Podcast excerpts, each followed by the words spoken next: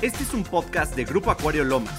con la misión de contribuir al desarrollo de una cultura para mejorar el bienestar de las mascotas.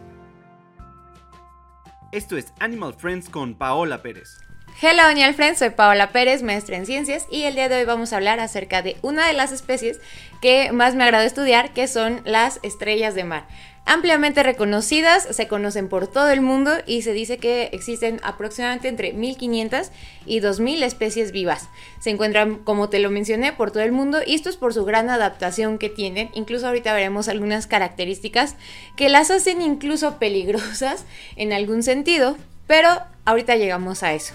Empecemos entonces con esta parte que están reconocidas por todo el mundo y si bien la morfología que tienen es muy reconocida, es decir, cuentan con un disco central y a partir de ella comienzan a nacer algunos bracitos eh, o rayos, también conocidos como rayos, más o menos de 5 para adelante pero eh, a pesar de esto, tienen varios tamaños, varias formas, varios colores. Y esto se debe mucho a su estilo de vida, a la parte también de comida, al lugar donde viven, etc. Entonces, con esto vamos a tener que partimos de algo muy básico y las adaptaciones las han brindado bastantes cambios en morfología. En general, todas ellas juegan un papel importante en la biología y es principalmente por la alimentación que llevan. Su alimentación es bastante mm, exótica, si lo podríamos llamar así, pues llegan a ser bastante carroñeras. Si creías que eran tan pacíficas como nos los han pintado algunas películas por ahí de Buscando a Nemo, no lo son, de hecho son bastante peligrosas para a veces el acuario y más para aquellos peces o aquellos elementos que suelen moverse bastante lento, pues aunque creas que no se mueven tan rápido, sí pueden llegar a ser muy veloces porque sí cuentan con piecitos. Mm, para que lo puedas imaginar un poquito mejor, tenemos que los brazos son los piquitos que ves y alrededor de ellos, a partir de la boca hasta el punto, bueno, la última parte de cada brazo, vas a ver algunas ciertas ventositas y esa línea completa de ventosas se llaman pies ambulacrales igual que nosotros, les sirven para moverse. Otra de las cosas que me parecen súper interesante de esa parte que tienen, em, que como tal cuentan con boca y ano en el mismo sentido,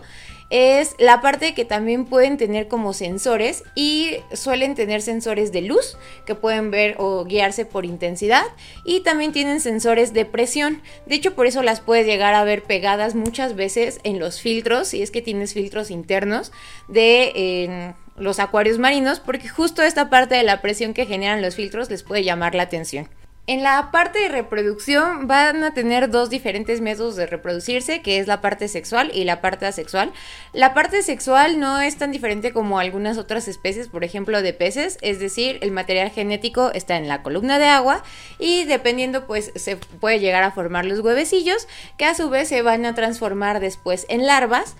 después de la eclosión, por supuesto, y estas larvas van a llegar a la parte eh, básicamente de los sustratos, ya sea arena, eh, lo que se tenga o con lo que cuenten, ahí van a soltar una sustancia que principalmente está hecha de algunos tipos de azúcares que se pegan y literalmente en cuanto se pegan van a terminar de eh,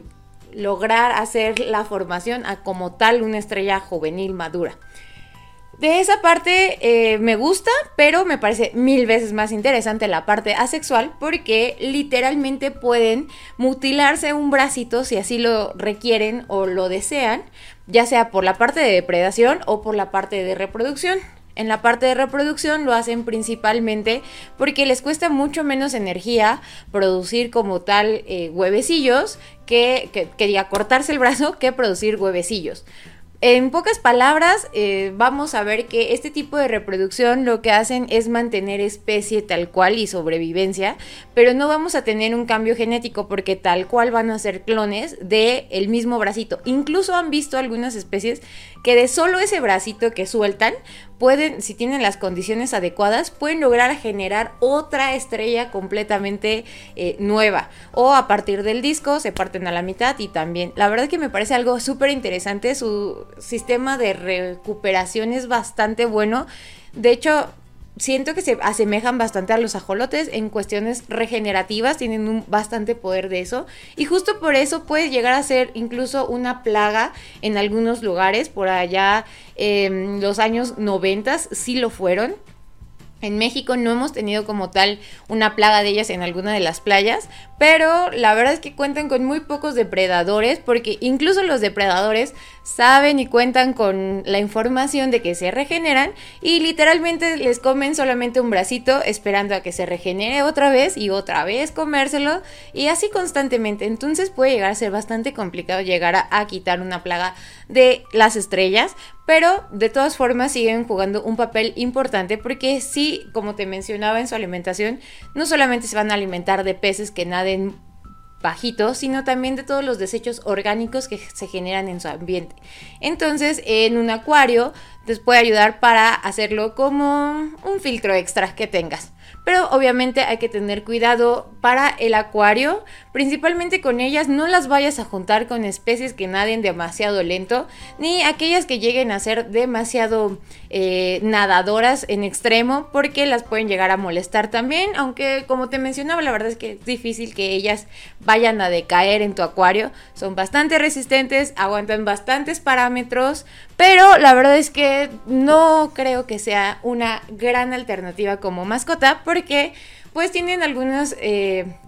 excepciones. Por ejemplo, algunas de ellas, a pesar de ser muy, muy, muy bonitas, tampoco son gran, muy peligrosas, etcétera. Pero si las sacas o las tocas, que suele pasar mucho en acuarios, incluso en la naturaleza, lo que vas a hacer es taparles un orificio que literalmente usan para poder hacer la filtración que tienen en su agua alrededor y con la cual generan un líquido que se transporta por todo su cuerpo y es el que les da la energía para poder eh, hacer sus movimientos debidos a donde que tengan que desplazarse. Entonces cuando las llegan a sacar del mar para la foto o incluso de los acuarios, lo que sucede es de que en vez de entrar agua, entra aire por ese orificio y es casi segura su muerte para ellas después de esto. Curioseando. En México se conocen aproximadamente 160 especies de estrellas marinas, principalmente distribuidas en el Océano Pacífico y dentro de las cuales se encuentra una con una morfología bastante interesante que incluso le da el nombre de chocochip porque sus espinas parecen eh, chispitas de chocolate alrededor de su cuerpo. Esperamos que este podcast te haya gustado. Recuerda seguirnos en nuestras redes sociales oficiales y comentar los temas que quieres aprender de tus mascotas.